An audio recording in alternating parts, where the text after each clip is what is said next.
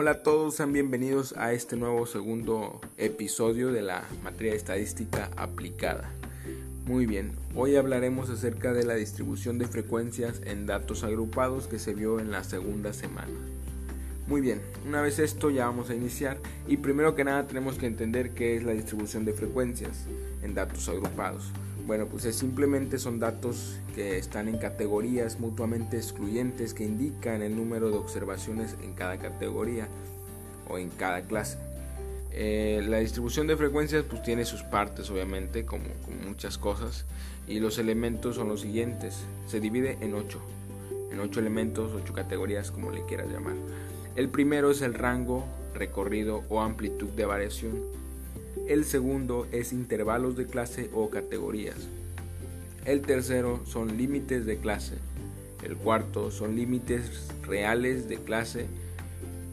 El quinto son número de clases o intervalos. El sexto es tamaño o anchura de clase. El séptimo es frecuencia. Y el último es marcas de clase. Muy bien, pues una vez que ya hemos este, escuchado los elementos de una distribución de frecuencias, vamos a ir hablando de, de, eso. El primero es el rango. Bueno, pues el rango simplemente es la diferencia que hay entre el número, el dato menor y el dato mayor, o número, como le quieran llamar. El segundo, pues es el intervalo de clase. Bueno, el intervalo de clase se obtiene restando el límite inferior de una clase eh, del límite inferior de la clase siguiente básicamente así de simple.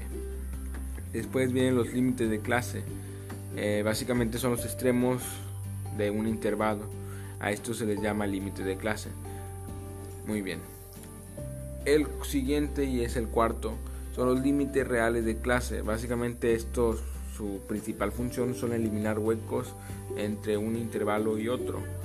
Porque básicamente si tenemos de 23 a 29, básicamente de 29 se brincaría a 30, a 36, pero entre 29 y 30 quedaría un hueco. Entonces los límites reales de clase su principal función es eso, eliminar ese hueco. Y para ponerlo pues simplemente sacas a punto 5. Eh, en el caso del, del, primer número pues tienes que, o sea, del límite inferior tienes que ponerle un número anterior con un punto 5. Por ejemplo si es 23 a 29 quedaría con 22.5 a 29.5. Así de simple. Después viene la marca de clase. Bueno, para sacar la marca de, clase lleva una fórmula que es bastante sencilla. Simplemente tienes que sumar el límite superior más el límite inferior y dividirlo entre dos.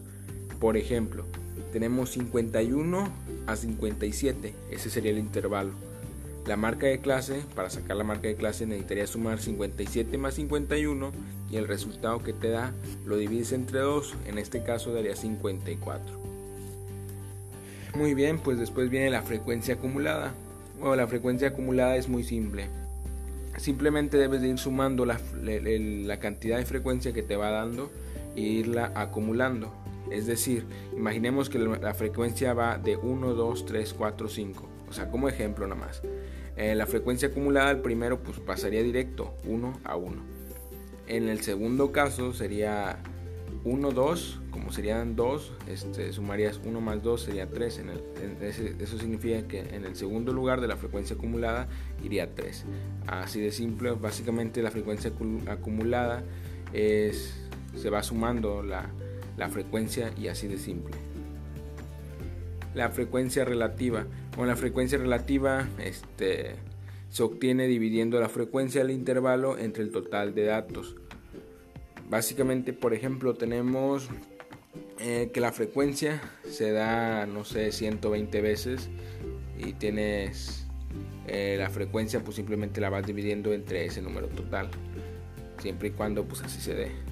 Después tenemos la frecuencia relativa acumulada pues la frecuencia relativa acumulada pues pasa muy parecido con la frecuencia acumulada, simplemente que este, en este caso aplicada la frecuencia relativa.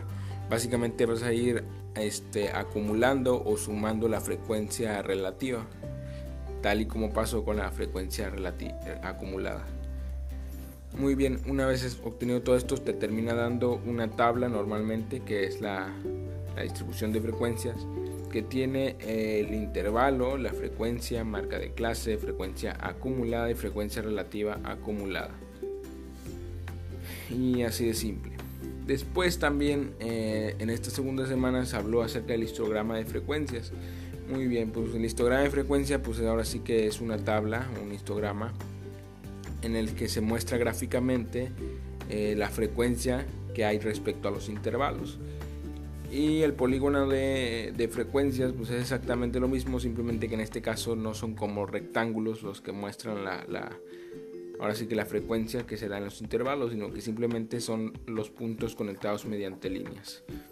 Y pues esto sería todo.